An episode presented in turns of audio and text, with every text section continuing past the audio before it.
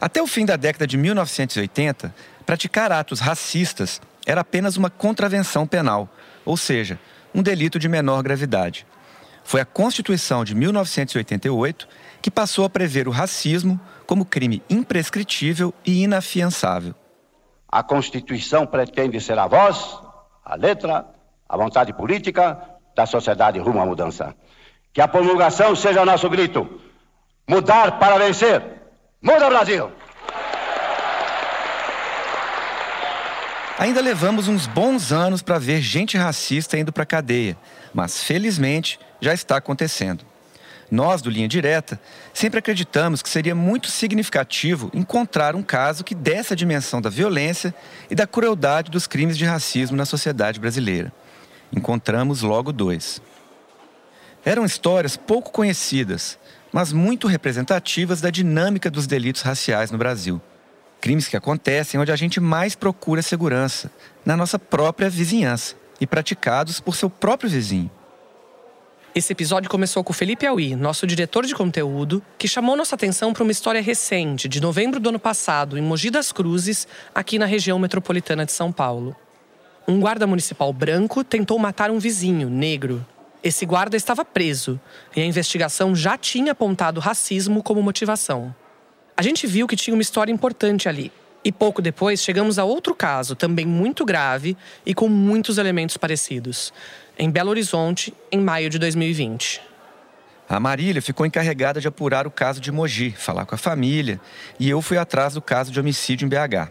À medida que a gente levantava mais detalhes, ficavam mais claros o absurdo daqueles crimes, o impacto que eles tinham causado nas famílias e quantos elementos em comum eles tinham, apesar de envolverem pessoas que nunca se viram antes. Você está no Linha Direta Podcast.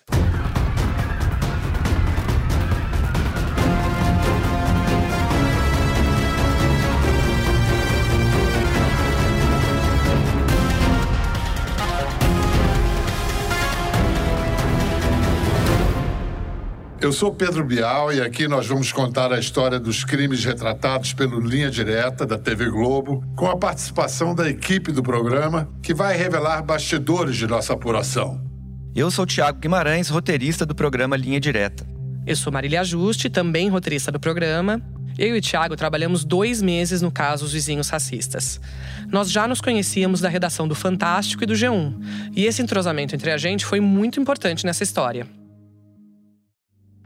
Há 35 anos, com a Constituição de 88, nós brasileiros nos comprometemos. Racismo é crime. Inafiançável e imprescritível, ou seja, sem preço e sem prazo para escapar da justiça. No programa desta noite, vamos conhecer as histórias de duas famílias sitiadas pelo ódio em suas próprias vizinhanças onde poderia haver respeito e cooperação, e rompeu a violência racial. E as instituições não chegaram a tempo de evitar o crime maior.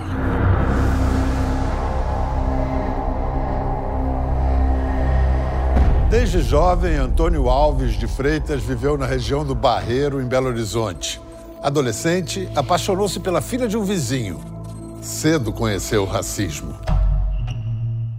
Em Belo Horizonte, nós entrevistamos Juliana Freitas, a filha do Antônio, e a mulher dele, Almerinda. Eu conversei antes com a Juliana, bastante, mas mesmo assim não foi um dia fácil para elas. Foi a primeira vez em que elas falaram em detalhes sobre tudo.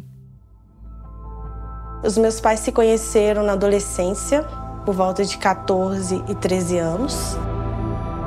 Foi um amor à primeira vista. Uma tia da minha mãe que teve dificuldade de aceitar o tom de pele dele.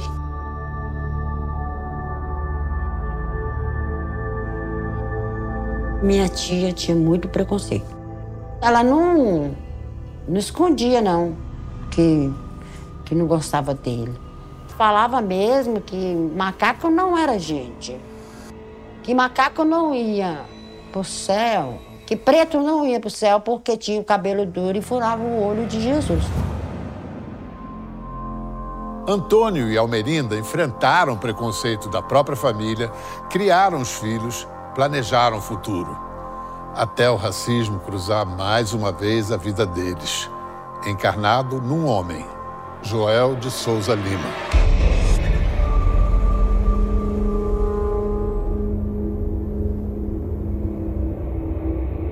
Ele se tornou vizinho no ano de 2005 para 2006. A convivência era muito restrita, não tinha convivência com ele. Não tinha diálogo, não tinha não tinha vínculo nenhum. Começamos a ouvir daqui, uma gritaria danada, sabe? Uma brigaiada danada. Aí tanto batia na mulher como nos filhos. Eu estava chegando e eu vi ele agredindo ela, né? É, tentando enforcá-la. E aí, no ato impensado, pulei o um muro e fui tirar, desvencilhar ele dela. Tirar ele de, de, de cima dela, né? Em 2009, a esposa de Joel disse à polícia que era alvo constante de agressões do marido e que ele ameaçava matá-la. Com a intervenção de Juliana, ela conseguiu se separar de Joel.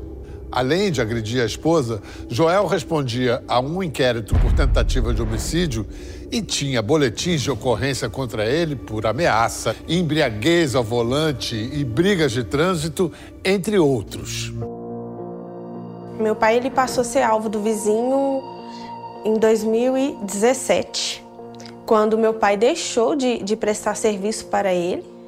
Ele vendia frangos vivos para as, as empresas aqui ao redor. Então, papai era o carregador e descarregador do, do caminhão dele. E aí, com isso, ele se sentiu ofendido, né? Que meu, não teria mais meu pai trabalhando junto com ele. E aí começou com as injúrias raciais, né?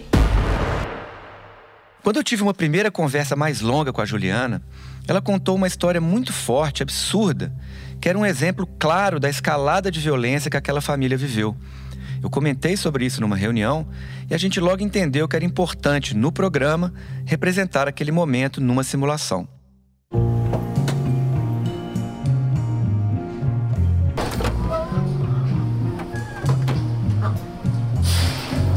Eu estava chegando, né, da rua com meus pais do, do médico, e aí ele estava manuseando as caixas das galinhas que ele ele mexia, né? Aí a bendita da galinha tinha que ser uma galinha preta, saiu de lá, do, do caixote lá, não foi culpa nossa. E aí saiu uma galinha preta e com isso ele começou a nos atacar com ofensas raciais tacando a gente, chamando a gente de macaco, de crioulo, de, de que galinha preta tinha que morrer, que os macacos não mereciam estar aqui.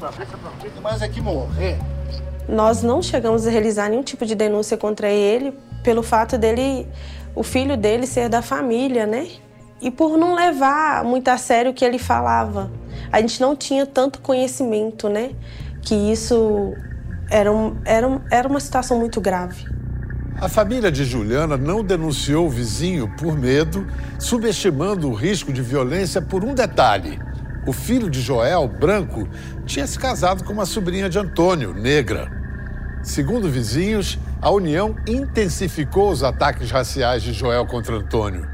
Foi num bar que os dois frequentavam, a 200 metros de suas casas, que começou uma escalada de provocações e ameaças que levaria à morte de Antônio. Dia 31 de maio foi um domingo onde meu pai foi me buscar para a gente almoçar. E aí, no, no caminho para cá, ele já tinha me relatado que o vizinho já tinha atacado ele com ofensas na parte da manhã. E isso tinha deixado ele bem chateado. Dia 31 foi um dos dias mais lindos da minha história. A gente não era muito desgarrado, não, ficar abraçando, beijando, não. Mas só que veio um negócio de mim, eu agarrei ele por trás e falei com ele assim: véi, eu te amo tanto, mas eu te amo tanto que eu queria que o seu sangue corresse nas minhas veias. Ele olhou para mim e falou assim: mas minha véia, se o seu sangue correr na minha veia, a gente vai ser irmão. A gente não pode. A gente não pode ser irmão. Não quero ser como minha esposa. Eu despedi dele sem saber. Sem saber. Eu despedi dele. Ele chamou meu irmão para tomar uma cerveja no bar. E aí eles pararam no bar onde que o, o assassino do meu pai estava. Quem narra o que aconteceu naquela noite é o delegado Domênico Rocha, que investigou o caso desde o início. Eu era titular da segunda delegacia especializada de homicídios, que cuida da região do Barreiro, aqui em Belo Horizonte. Assim que o Antônio chegou ao local, o Joel já ficou irritado, saiu do, do bar, foi em direção ao seu carro e pegou uma faca. Ao perceber que o, que o Joel estava retornando para o bar com a faca e o histórico de desentendimentos e animosidades que os dois tinham, o dono do bar pediu para que o Antônio saísse pela outra porta. O Joel volta do carro com a faca na mão, entra por uma porta, o Antônio sai por outra. Ele apresentou a faca num bar, falando que havia adquirido aquela faca recentemente, que ela tinha um objetivo. Inclusive, para demonstrar como a lâmina da faca estava bem afiada, ele chegou a raspar essa lâmina no seu braço, extraindo ali alguns pelos, um chumaço de cabelo do braço, que deixou todo mundo ali surpreso. Quem descreveu de forma mais clara essa cena da faca no bar, tanto para a polícia como para a justiça, foi o dono do bar. Eu consegui um contato com o parente dele, mas ele não quis gravar a entrevista. Quem continua a contar o que aconteceu naquele 31 de maio de 2020, segundo a investigação do caso, é o delegado Domênico Rocha. E o Joel ficou por mais um tempo ali no bar e depois foi para sua casa. Foi quando, nesse retorno para sua casa, é, os dois se encontraram ali na frente e aí a, as coisas começaram a acontecer.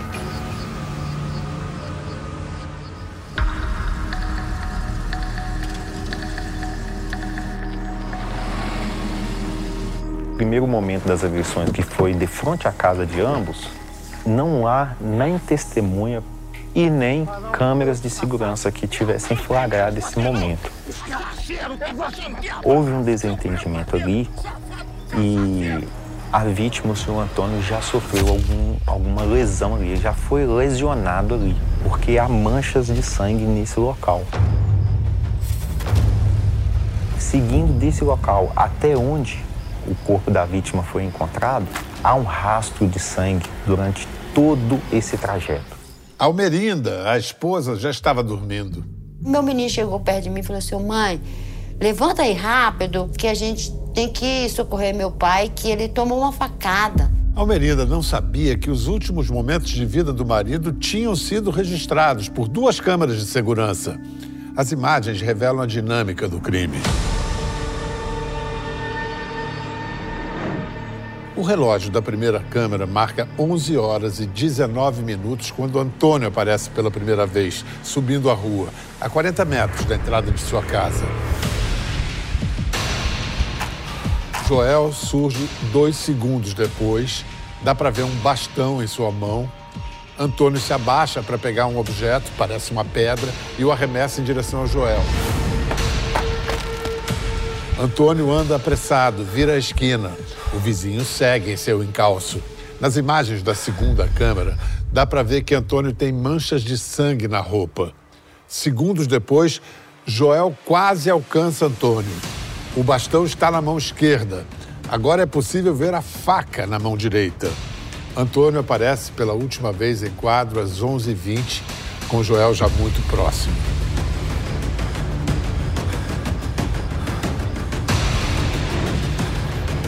Sensor de presença aciona um refletor e as imagens ficam coloridas, tornando nítida a faca na mão de Joel.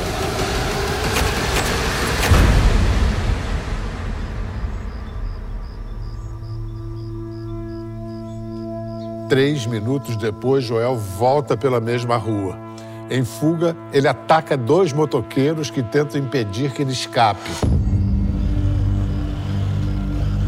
Defesa de Joel diz que ele foi agredido primeiro por Antônio com um pedaço de pau ao chegar em casa e que agiu, portanto, em legítima defesa. Mas o padrão das marcas de sangue no chão, segundo a perícia, conta uma história diferente. Mostra que Antônio tentou fugir o tempo todo correu sangrando por cerca de 250 metros. A dinâmica do gotejamento demonstra que ela sai da fonte, ou seja, do ferimento, bate no chão e espirra para frente, que demonstra que ele estava em fuga. Joel foi contido por dois moradores e preso em flagrante, a 600 metros de onde o corpo de Antônio foi encontrado. Em nenhum momento negou ter feito as ações que culminaram na morte do senhor Antônio. Ele apresentava estar tranquilo e sob o efeito de álcool. Nós conseguimos acesso ao processo. Ali tem a foto do Joel preso em flagrante e o depoimento dele à justiça no dia do julgamento, um ano e um mês depois dos fatos. Quem se dirige a ele nesse trecho é a juíza Fabiana Cardoso Gomes Ferreira. Senhor Joel, o senhor está sendo acusado aqui de ter desferido golpes de faca e pauladas contra o senhor Antônio. Esses fatos são verdadeiros, senhor Joel? São verdadeiros, mas não são do jeito que eles contam, não. As provas que demonstram claramente que o Joel não agiu em legítima defesa são basicamente o fato dele não estar lesionado e também as imagens que mostram todo o itinerário de perseguição dele contra o Antônio, demonstrando que em nenhum momento o Antônio estava agredindo ele, era ele quem buscava atingir o Antônio. Com os meios do assassinato esclarecidos, a polícia foi atrás das motivações. Os relatos foram unânimes. Todas as testemunhas afirmaram de uma forma firme, convincente, que o senhor Joel era racista. Não só contra o senhor Antônio, mas contra as pessoas negras em geral, contra a sociedade em geral. A Polícia Civil não tem dúvida nenhuma que foi de fato um homicídio por ódio.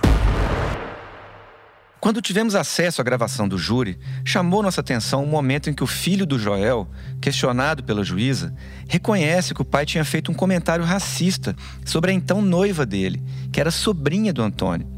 O Joel negou no julgamento ter tido qualquer atitude racista.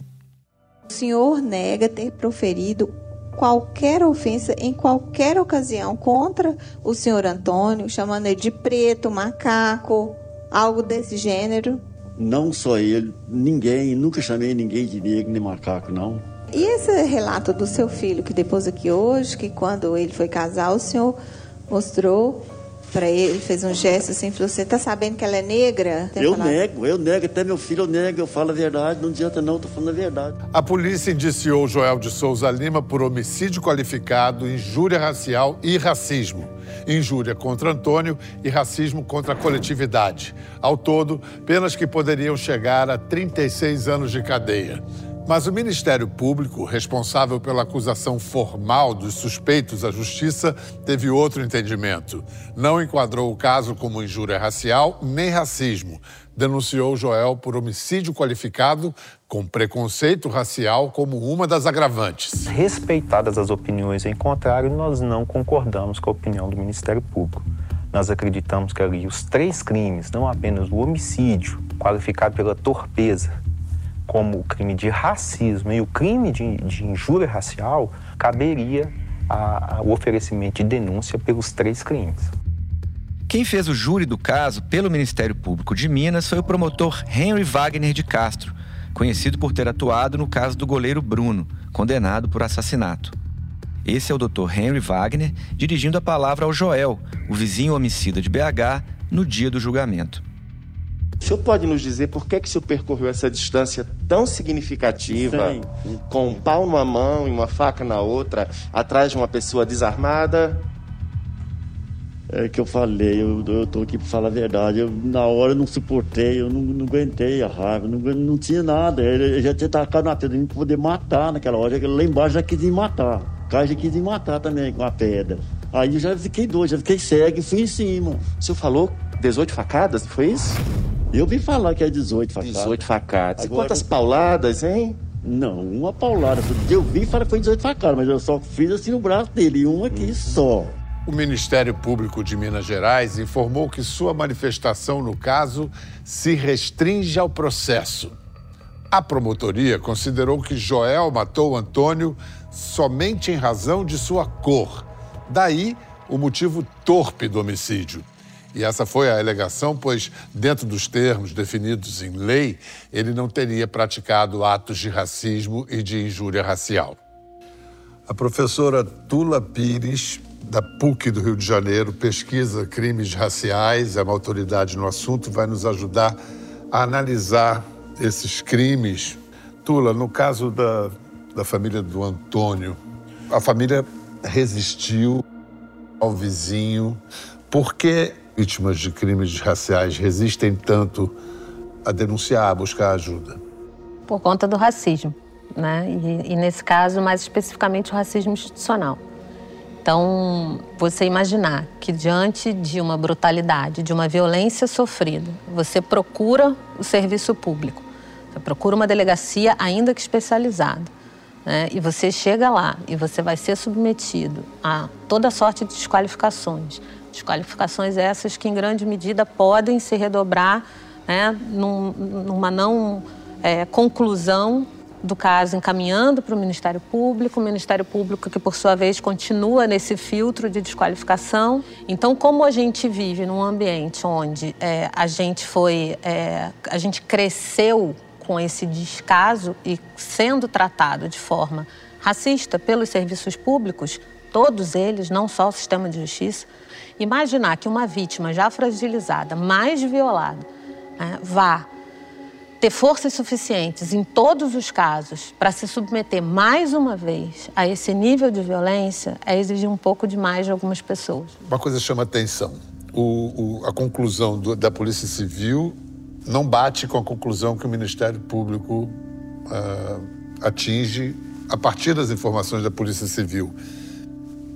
Primeiro, isso é comum e por que, que isso ocorreu nesse caso e ocorre em geral? O que não é comum nesse caso é a Polícia Civil ter, né, a partir do que colheu, efetivamente se convencido e né, é, indiciado como racismo e injúria racial. Isso é o que não isso é já comum. É uma exceção. Nesse, isso já é uma exceção. E aí, no Ministério Público, o que a gente tem é exatamente a desqualificação, né? São os promotores olhando para aqueles casos, né? Que, nesse caso, uma outra, uma outra exceção, né? Do caso na delegacia é o fato deles terem ouvido as testemunhas, eles terem feito uma averiguação minimamente séria sobre esse caso. Se o promotor de justiça ou a promotora de justiça desse caso não estava convencido suficientemente né, de que havia racismo, e que era injúria racial, que tivesse usado o que a Constituição determina que eles façam, que é o controle externo da atividade policial, que tivesse determinadas novas diligências. Né? Então, se não faz isso e simplesmente desqualifica, sem produção de nenhuma outra prova, porque o Ministério das Público. Mesmas. Das mesmas evidências. Porque o Ministério Público não fez isso porque produziu contraprovas e essas contraprovas, de alguma forma. Desconsiderou as desconsiderou provas as provas apresentadas ou não reconheceu, o que é o mais comum no sistema de justiça brasileiro, a não reconhecer violência quando a gente está falando de racismo. No dia da gravação dessa entrevista, todo mundo que estava lá saiu com a impressão de ter tido uma aula, no melhor sentido da palavra, sobre racismo. Eu e a Marília chegamos até a professora Tula Pires por uma sugestão do pesquisador Felipe Freitas, atual secretário de Justiça da Bahia, que procuramos pelo trabalho dele no Núcleo de Justiça Racial da Fundação Getúlio Vargas de São Paulo. A Tula trouxe mais uma camada de informação, de interpretação para o programa, deixando claro que esses não são casos isolados, que é preciso questionar e chamar a responsabilidade de instituições do próprio sistema de justiça. Nesse caso, para quem ainda insistisse, não, isso é uma briga de vizinhos que saiu de controle. Quais são as evidências mais claras de que não é um crime de ódio e é um crime de ódio racial? O próprio agressor não faz questão de esconder a motivação. Não só porque ele mobilizava né, falas racistas, é, por diversas vezes, nos lugares os mais distintos, sobre a presença das, né, não só das 11 testemunhas, mas de outras tantas pessoas né, que faziam parte daquele entorno, daquele, daquele território de convivência, digamos assim. Né. Ele é um cara capaz de negar o reconhecimento do próprio neto, por ser negro. Uma pessoa que é incapaz de reconhecer o próprio neto como neto, porque aquela criança é negra e que mata um outro homem negro, a quem ele repetidamente né, Ofende. de- ofendeu né, e agrediu anteriormente, não pode ter, a gente não pode pressupor nenhuma outra motivação. Não faz nenhum sentido pressupor nenhuma outra motivação. Mas o sistema de justiça criminal brasileiro é tão perverso que o, o que está óbvio precisa ser repetidamente é, comprovado e afirmado. Né? E quando a gente deveria fazer o contrário, tudo indica que a motivação é racial. Tudo indica que aquela agressão física é fruto de racismo. Joel de Souza Lima, que matou o vizinho Antônio Alves de Freitas em Belo Horizonte, foi condenado em julho de 2021 a 18 anos de prisão. A condenação veio um ano e um mês depois do crime.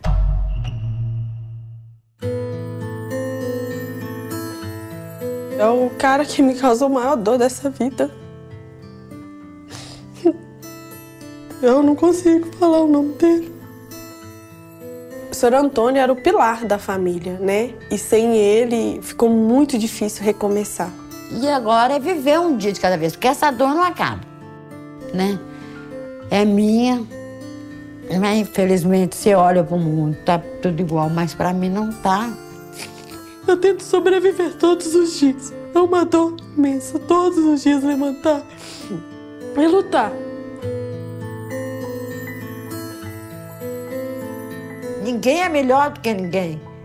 Não é cor, não é status, não é nada disso, gente.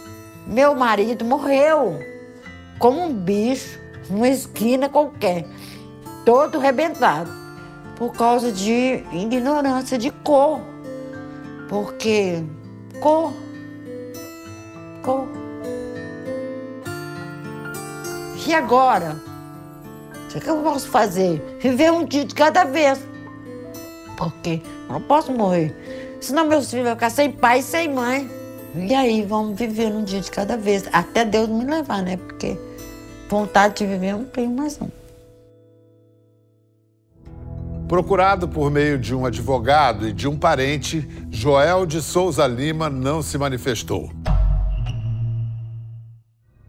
Vamos ao segundo caso de hoje de violência entre vizinhos motivada por preconceito racial. Em Mogi das Cruzes, na Grande São Paulo, a intolerância partiu de um guarda municipal, homem pago com dinheiro público para proteger a sociedade, mas que dedicava seu tempo livre a aterrorizar quem vivia do outro lado de seu muro.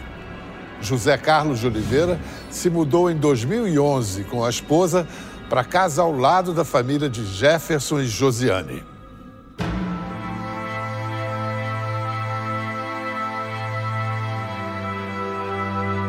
Meu nome é Jefferson Luiz Aspelicueta. Eu sou pai do Pedro, que foi alvejado com três tiros pelas costas pelo GCM José Carlos de Oliveira. Eles sempre foram pessoas reservadas, nunca você via na rua, não conversava com ninguém, não dava bom dia, boa tarde, boa noite, não tinha amizade com ninguém, né? E até uma época em que a esposa dele veio pedir para mim se, se ele poderia usar é, uma parte do meu muro, né? Que ele estava querendo fazer a garagem dele. Falei que eu iria utilizar né, essa parte do meu muro, obviamente, que está dentro do meu terreno. Falei, qualquer coisa, se precisar, a gente conversa junto, o pedreiro, colocar rufo, enfim. Né? A gente vê um, lado melhor para que não prejudique ninguém, para que fique tudo tranquilo. né? E depois dessa negativa, ele, eu vi que ele mudou. José Carlos se tornou mais agressivo com Jefferson e com os filhos dele, Pedro e Ana. Jefferson ainda não sabia, mas seu vizinho já atacava sua esposa Josiane, que guardava segredo. Ele sempre foi um homem que fez gestos obscenos para mim desde as primeiras vezes que ele se mudou para cá. Eu tinha pavor dele. Ele me chamava de macaca, vagabunda, e eu ficava sem entender, porque ele também tem uma mulher da, da minha cor. Minha esposa ficou com medo de me contar, né? E eu ficar com raiva na hora, obviamente, de eu ir lá e, e ele pegar a arma e, e atirar em mim, enfim. Eu já aguentava por anos ele fazer isso. Não foi por pouco tempo. Tem um momento que começa a se agravar quando ele teve a atitude de me esperar de manhã. Eu saía às seis e meia da manhã e trabalhava numa escola aqui próximo. Num certo dia, ele saiu junto comigo. Eu só percebi porque eu estava na rua de baixo e ele na rua de cima. Eu vi ele com o cão. E ele apressou o passo, mas eu achei que ele tivesse só passeando pela redondeza.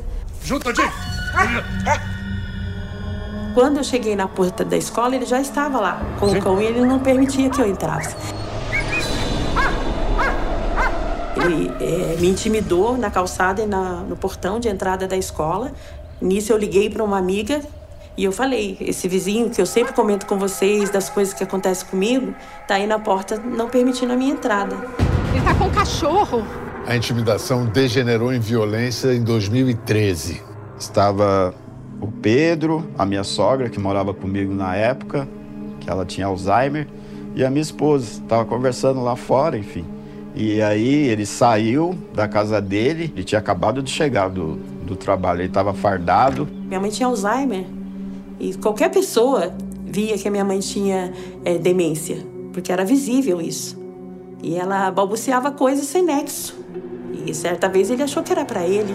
Como é que é? Comigo, é? Ele chegou a usar o spray de pimenta que eles têm no poder deles contra minha mãe. Ele ficou rindo, a mulher dele também rindo. Nós fizemos o boletim de ocorrência, foi o primeiro. Tinha um policial lá e ele falou para mim: Olha, eu já vi vários casos igual ao seu. Se eu fosse você, eu venderia sua casa e sairia daí, antes que aconteça alguma coisa. Aqui, o primeiro registro de ocorrência registrado em nome de Josiane, 30 de outubro de 2013, quer dizer, anos antes do crime contra o filho dela. E diz assim: informa a vítima que na data dos fatos, após um desentendimento com um vizinho por motivos de somenos importância, passou a sofrer ameaças proferidas pelo agressor o qual chegou a tentar investir contra declarante e seus familiares, valendo-se de um cacetete e também de um frasco contendo possivelmente gás de pimenta.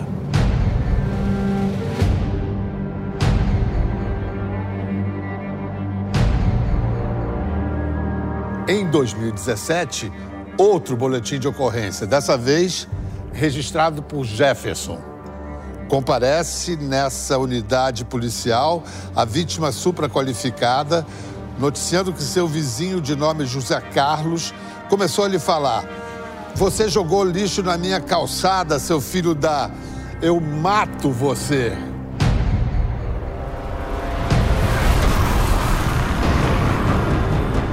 Ele já estava com a arma escondida, acho que no pneu do carro dele. Porque ele pegou e ele apontou a arma pro meu marido. Foi a primeira vez que eu vi ele armado e foi onde eu falei pro meu marido. Ele está esperando uma oportunidade para matar você. Em 2018, Jefferson decidiu pedir socorro aos empregadores do vizinho, a Guarda Municipal de Mogi das Cruzes, e por duas vezes, em junho e em setembro. Ele tem um histórico lá. Porque toda vez quando eu ia lá, todo mundo falava a mesma coisa. O histórico dele era péssimo. O secretário de Segurança de Mogi das Cruzes confirma que José Carlos tinha um histórico de indisciplina e punições. Ele cometeu algumas infrações disciplinares é, previstas no estatuto. Ele foi devidamente é, punido por essas, por essas infrações que ele cometeu. Esse que você ouviu agora foi o Toriel Sardinha, o secretário de Segurança de Mogi das Cruzes. Ele é delegado da Polícia Civil do Maranhão, em licença, e assumiu o cargo na cidade em 2022. Segundo ele, a Guarda Municipal de Mogi investigou lá atrás a denúncia da família de Jefferson e Josiane, mas não deu em nada. Foi instaurado um procedimento por ameaça, ele teria ameaçado o, o próprio vizinho, mas não chegou a, a ser, ser comprovada essa ameaça e o procedimento foi arquivado. É difícil para as pessoas acreditarem, mas eu quero deixar bem claro que a gente nunca teve uma briga de vizinho. Porque a briga de vizinho é entre duas pessoas. Ele provocava sozinho e a gente ignorava. Sem conseguir uma reação dos pais, José Carlos mudou o alvo das ofensas para o filho do casal, o Pedro, que trabalhava na garagem de casa oferecendo serviços de banho e tosa para os cachorros da vizinhança. Ele só se virou mais também para o lado do Pedro porque eu ignorava o que ele fazia comigo. Pedro é jovem, né? A minha esposa já é mais vivida, então ela evitava, né? Mas o Pedro, como é mais jovem, né? Ele, ele, ele ficava revoltado com tudo isso. Ele insultava o Pedro constantemente, chamava o Pedro de macaco, vagabundo. Macaco, sai daí de cima e tal, seu preto, sujo. Ele ficava ofendendo o Pedro, né? Direto, direto. Por causa do serviço de banho e tosa, para mostrar que o ambiente era seguro para os clientes, Pedro instalou uma câmera de segurança no portão da casa. A câmera revelou mais ataques recorrentes de José Carlos. Josiane sabia, mas não comentava com a família para que o filho e o marido não fossem tirar satisfações com o vizinho. Em 8 de novembro de 2022, 15 dias antes do ataque a Pedro, às 5 e meia da manhã, José Carlos passeia com um de seus cães. Tira uma casca de banana do bolso e joga na calçada da família. Como eu saía primeiro, eu recolhia as cascas simplesmente eu colocava no lixo, porque eu já sabia que era ele que fazia isso, né? Pelos insultos, da maneira com que ele tratava o Pedro. Quando o Pedro viu e meu marido puxou da câmera, e para mim não foi surpresa nenhuma, eu já sabia que aquelas cascas quem jogava era ele. No dia seguinte, às 6h44, a cena se repete.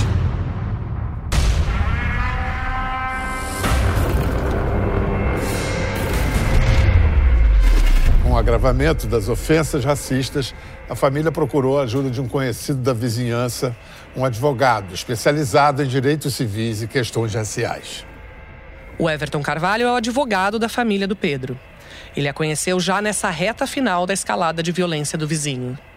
Uma vizinha deles me mandou o vídeo onde o José Carlos ele jogava cascas de banana na porta da casa do Pedro. O cara que joga uma casca de banana em alguém, desculpa, não, não existe outra motivação, né? Ele podia jogar uma bituca de cigarro, por que, que ele jogou uma casca de banana? É, é nítido, né? Eu já imaginei que pelo fato dele ser um guarda municipal, ser uma pessoa que anda armada, ser um cara que tem um histórico de agressão contra essa mesma família, já havia os indicativos suficientes de que aquilo ali ia progredir para uma violência um pouco mais extrema. Por isso que eu fiquei tão preocupado.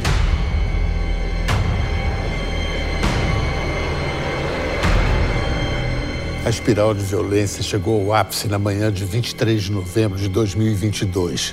Jefferson estava dormindo, Josiane tinha saído para trabalhar, Pedro tinha acordado bem cedo para jogar bola com os amigos antes do trabalho.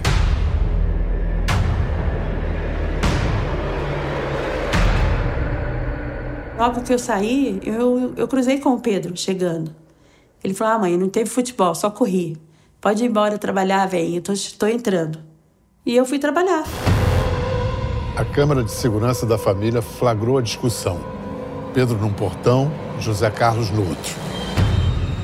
Ele começa o crime com ataques verbais de injúria. O Pedro retruca a injúria, né? Ele rebate ali verbalmente. O José Carlos entra dentro da garagem, pega uma barra de ferro, começa a bater no Pedro com uma barra de ferro. O Pedro pega dentro da mochila dele o celular para filmar. A gente tinha o vídeo, né? As imagens dele jogando casca de banana, enfim. Mas ele queria o áudio dele xingando ele de macaco. Na hora que ele viu que ele puxou o celular, aí o José Carlos entrou lá dentro, pegou, pegou a arma. Assim que vê a arma, Pedro corre. José Carlos para na frente do portão e atira. Uma, duas, três vezes. Dentro de casa, no corredor, Pedro corre em zigue-zague. O primeiro tiro o atinge no rosto. José Carlos observa, mira e atira mais uma vez. O projétil atinge a parede, na altura da cabeça de Pedro. Mais uma vez, José Carlos mira, atira e dessa vez acerta. O tiro atinge Pedro pelas costas e sai por sua barriga.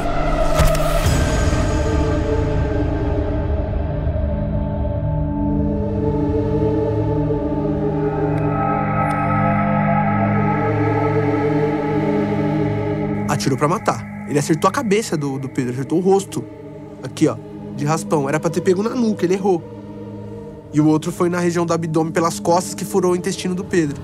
Tava meio dormido ainda, escutei uns barulho, né? Falei, puxa, que barulho é esse? Aqueles estampidos. Aí daqui a pouco o Pedro pegou.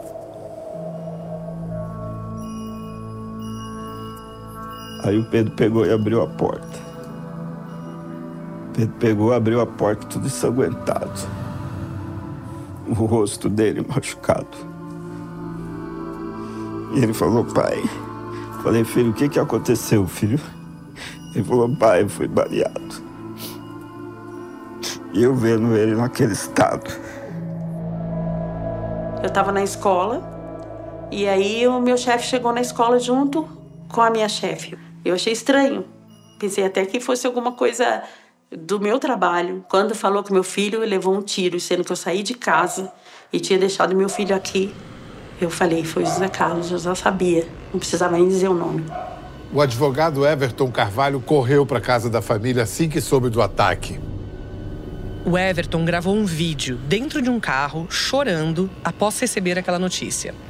O vídeo repercutiu muito e foi o que chamou a atenção da mídia para o caso. Mano, tô indo socorrer uma família aqui agora. Só acabaram de me ligar aqui, mano. Eles já tinham me falado sobre esse caso, um guarda municipal tava jogando casca de banana na porta de um homem negro, único exclusivamente porque o cara é preto. E hoje sabe o que esse cara fez? Ele atirou na cara desse irmão preto. E a família acabou de me ligar aqui chorando, irmão. Vocês têm noção do que, que é isso, parça? No hospital, Pedro foi direto para a sala de cirurgia.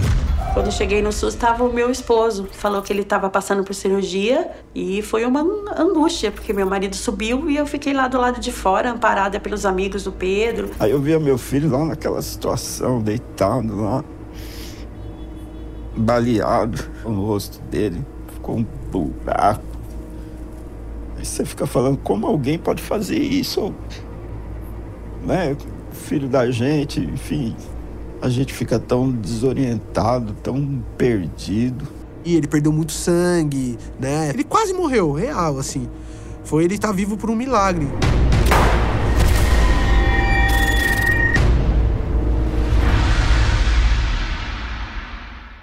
O Pedro publicou um vídeo que gravou dentro do hospital, dias depois do crime. Boa tarde, meu nome é Pedro Espliqueta. Fui alvejado pelo meu vizinho GCM, que me insultava, me chamava de macaco, me dava casca de banana na frente de casa. O tiro pegou de raspão no rosto, outro pegou nas minhas costas e saiu pela barriga. Acabei de tirar a sonda, tô me recuperando, fiz a cirurgia, tirei uma parte do intestino, mas já tô me recuperando. E força. Eu só pensei em viver na hora. A única coisa que eu pensei foi não morrer. Entrar para dentro de casa e correr. Pensei em não morrer. Em depoimento, Pedro revelou o que o vizinho disse na discussão no portão. Ele falou para mim, na, na cara, igual a gente tá conversando aqui, já matei dois pretos, você vai ser o terceiro. Hoje você vai ser o terceiro. Foi as palavras que ele usou para mim. Já, já matei dois pretos, você vai ser o terceiro.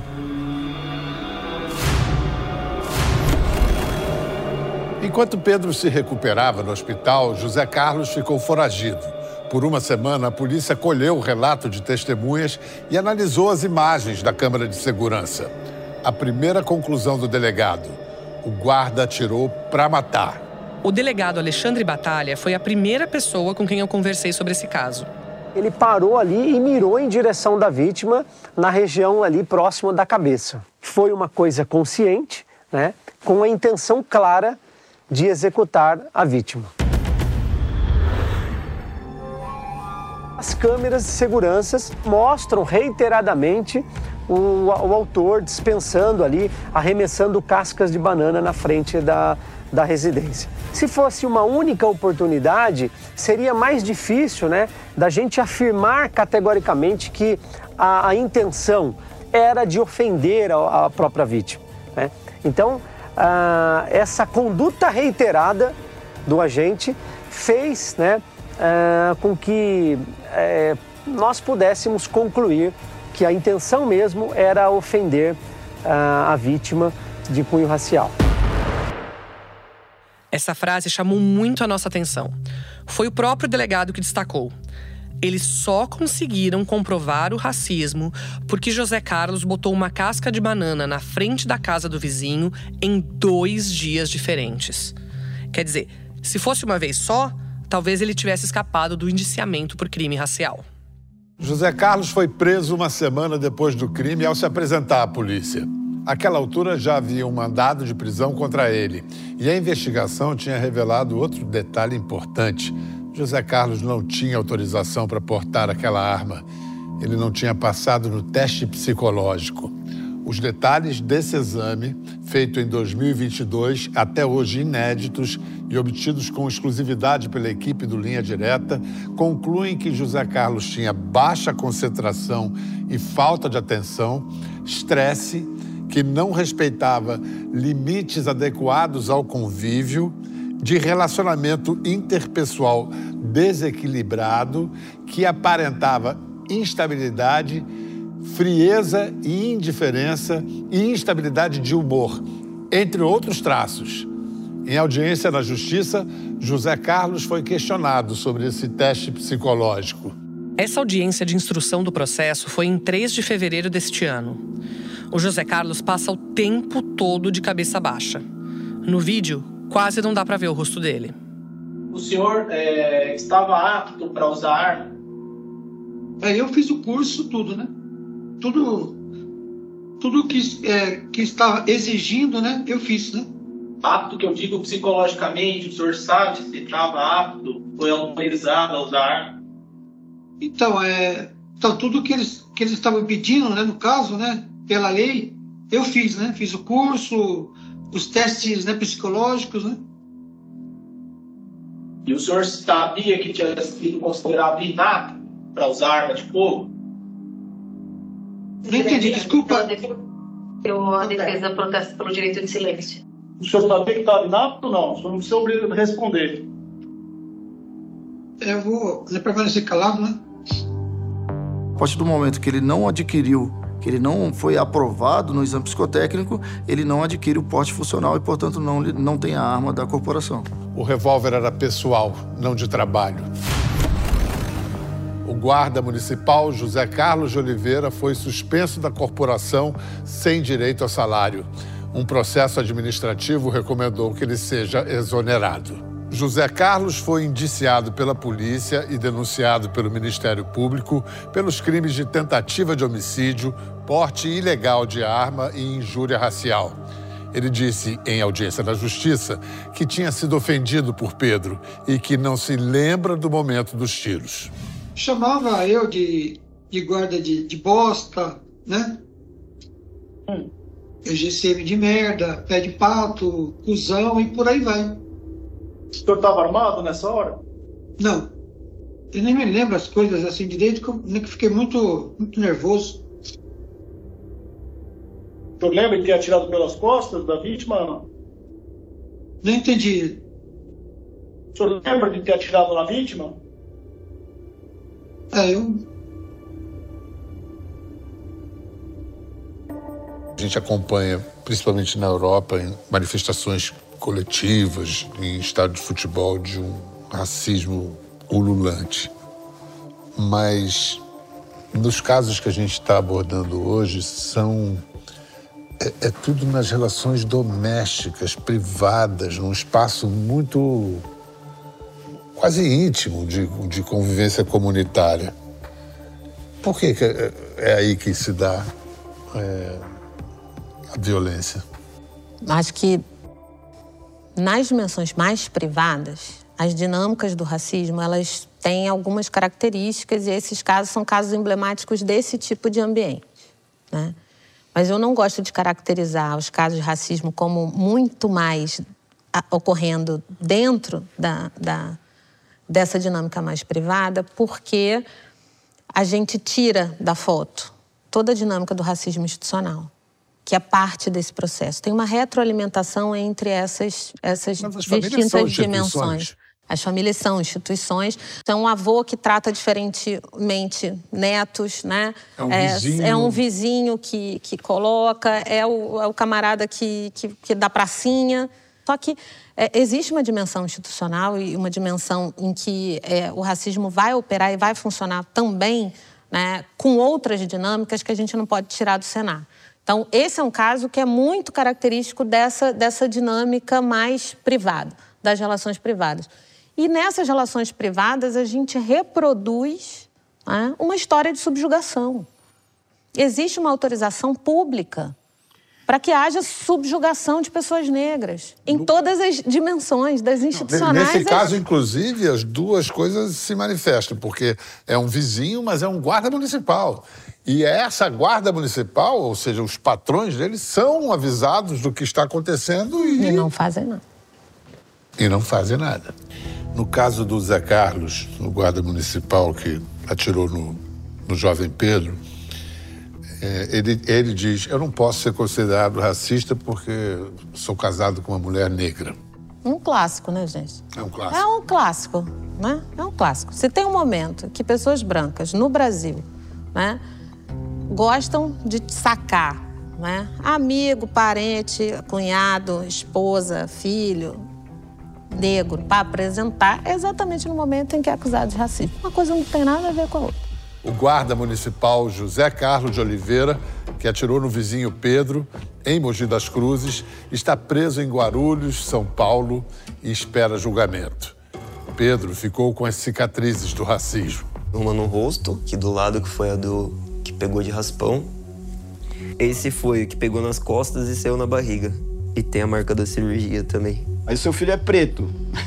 Ele, ele sai na rua. Você não sabe se ele volta vivo porque ele é preto? A gente fica nessa loucura. É, é uma loucura. A sociedade hoje em dia é uma loucura. Eu acho que meu marido está muito abalado. O Jefferson, ele é uma pessoa muito introspectiva. E ele não é muito de falar o que ele sente. Mas ele não dorme bem. Meu filho não está bem. Hoje ele está trabalhando, os clientes aos poucos estão tá voltando. E, mas psicologicamente eu vejo que o Pedro não está bem. Como mãe eu conheço. Pedro muitas vezes fica enfiado dentro do quarto. Minha filha fala que ele passou a noite chorando. Uma coisa emocionante dessa fala da Josiane é que a gente fez a mesma pergunta para os três: para ela, para o marido e para o filho. Como vocês estão hoje? E os três responderam a mesma coisa: Olha, eu tô bem, mas os outros dois estão muito abalados. Acho que isso revela bem o amor e o carinho dentro dessa família que mais mexeu comigo mesmo foi depois, né? Quando ele terminou, dele pegar, ficar parado, ele, ele ficou olhando. Aquilo me chocou de ver a frieza dele, a frieza que esse cara teve. Eu fiquei muito revoltada, porque é muita covardia fazer isso com um jovem, um menino alegre que nunca fez nada para ele até hoje é, me dói muito. Eu não gosto de ver essa imagem, porque eu não sei como meu filho sobreviveu àquilo. Eu queria estar no lugar dele. Em nota, a defesa de José Carlos diz que o ocorrido teve origem numa longa disputa entre vizinhos, repleta de provocações mútuas, e que o triste desfecho foi resultado de uma intensa emoção vivenciada pelo acusado. Diz que José Carlos está arrependido e que não há indícios de crime racial. Nas histórias que conhecemos essa noite, a violência racial que as famílias sofreram causou dor e sofrimento, mas despertou nos dois jovens, Juliana e Pedro, o sentimento de inconformismo e deu a eles mais força para lutar.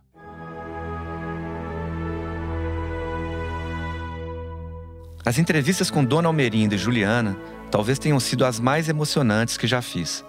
Como no caso da família do Pedro em Mogi das Cruzes, a família do senhor Antônio Alves de Freitas, de BH, foi muito generosa ao abrir as portas para nós, sabendo que isso implicava, claro, em reviver toda aquela dor. Eu acho que só foi possível porque conseguimos estabelecer uma relação de respeito e de confiança com essas famílias, o que tem sido a regra número um para a gente no programa. E acho que isso tem se refletido na força dos depoimentos que a gente tem visto no ar.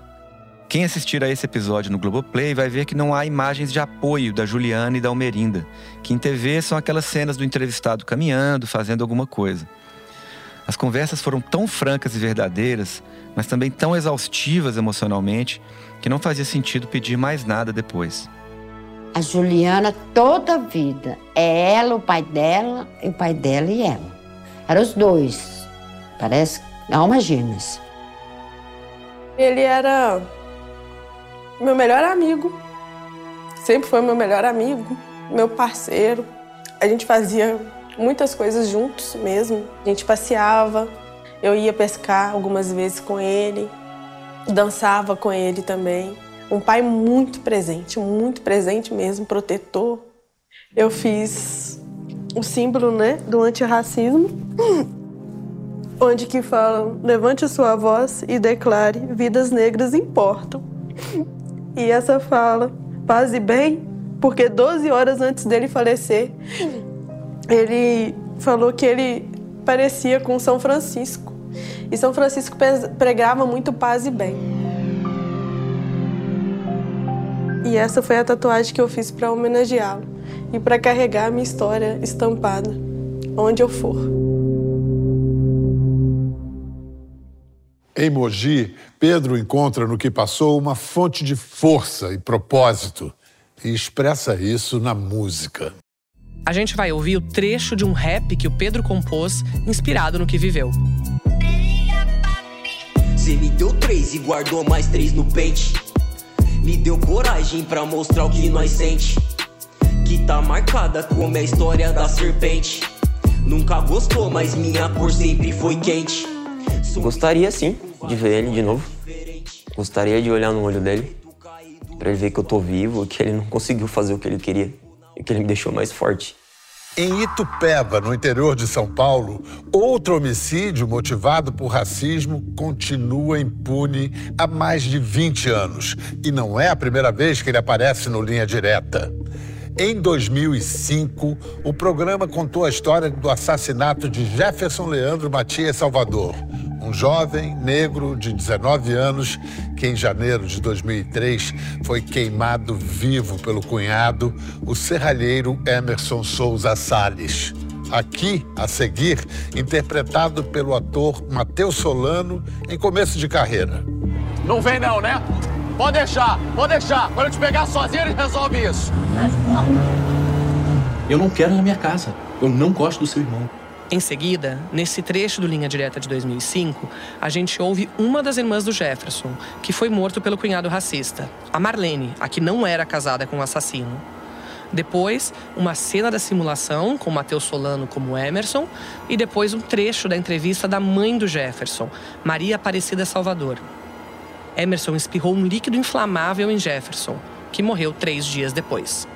Aí ele veio, o meu irmão estava deitado, né? Aí, hora, aí, aí o Emerson pegou e falou: Aí, Valentão, é nós dois. Agora sou eu e você, neguinho. Olha isso! Tá maluco, Emerson? Se tivesse um telefone no céu, eu ia falar: Meu Deus, deixa meu filho falar um pouquinho comigo. Só um pouquinho. Eu vou conseguir prender o assassino, não vai ficar assim. Emerson Souza Salles é branco, tem olhos castanhos escuros, cabelos pretos. Na última foto conhecida, de mais de 20 anos atrás, ele usava topete e um bigode ralo. Dá para ver essa imagem no episódio do programa disponível no Globoplay. 20 anos depois do crime, Emerson ainda não foi julgado, pois continua foragido. O crime não prescreveu. Se você tem informações que levem ao paradeiro de Emerson Souza Salles, ligue para o telefone 181 de qualquer lugar do Brasil ou para o Disque Denúncia do seu estado. Suas informações serão mantidas no mais absoluto sigilo.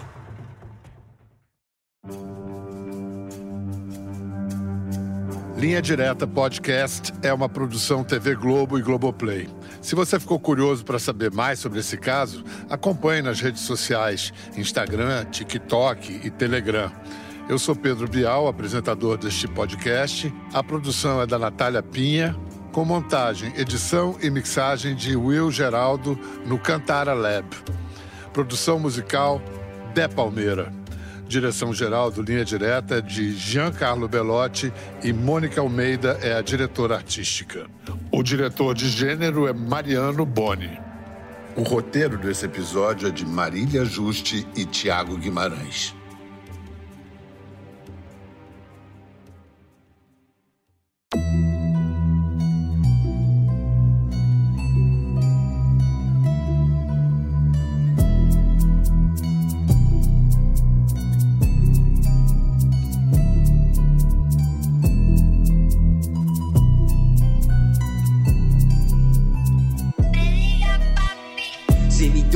E guardou mais três no pente. Me deu coragem pra mostrar o que nós sente. Que tá marcada como é a história da serpente. Nunca gostou, mas minha cor sempre foi quente. Sou um estopim com várias histórias diferentes. Podia ser o preto caído na sua frente. Prefiro no tribunal entrar na mente. Agora vamos ver quem é mais delinquente. Não te odeio, sentimento é pra quem sente. Sua mina tem muito língua pra dar no dente. Desculpa, Brau, mas eu não admiro crente. Falo que vive, cês dá grana pra quem mente. Eu quero minha paz, sei que custa caro, como Jordan no lugar do meu chinelo. Ser encarcerado, com o tempo passando, vai sair babando de jeitinho que eu quero. Tem duas saídas, qual será o plano? Juntar uma grana e sair cortando, ou te mandar pra outro plano. Já sabe o que tá te esperando. Eu só agradeço que tava me guardando. E teve noites que acordei suando. Minha alma eu vi quando tava gritando. Pro meu pai sorrir quando tava chorando. Minha mãe eu vi quando tava sofrendo. Força eu ganhei em cada sorriso. No corredor, gente gemendo. Com diazepam e tava dormindo. Como uma caçada, o verme rasteja, se atrás da farda. Se arrependeu por ter atirado. Erro foi seu não ter matado. Com meus iguais cê fez fardado. Desculpa coisa eu ter te frustrado. Vou até bolar outro baseado. Comemorar não ter virado dado. Que sorte foi rolar os dados. Poder ter mais abraços dados. Nosso segredo eu tenho guardado. Só a defesa me interrogado. Casca de banana foi o cheque dado. Eu tô lá na frente, você é atrasado. Não vou me prender com o molotov. Tenho bala like, isqueiro no bolso. Tenho ódio grátis e pitbull soltos e nem somos um ra. Um soldado búfalo carrega a bandeira da história negra e do seu legado. Não sou Kurt, sem 21 questões quando eu for abordado. Você pode colocar a culpa em mim, tipo Akon. Adoro o cheiro de porco assando, tipo bacon. Precisava de um caminho pra seguir, hoje eu sei como. Presidente da família que você votou é o seu dono. Eu te trago rimas bem servidas como um mordomo. Eu não mato leão por dia, mas eu domo. Tô vivendo meu sonho acordado e eu não durmo. Vigilante do rap postado sempre é meu turno. Se por essa cês não esperava, eu garanto. Não virão na metade que eu faço por enquanto.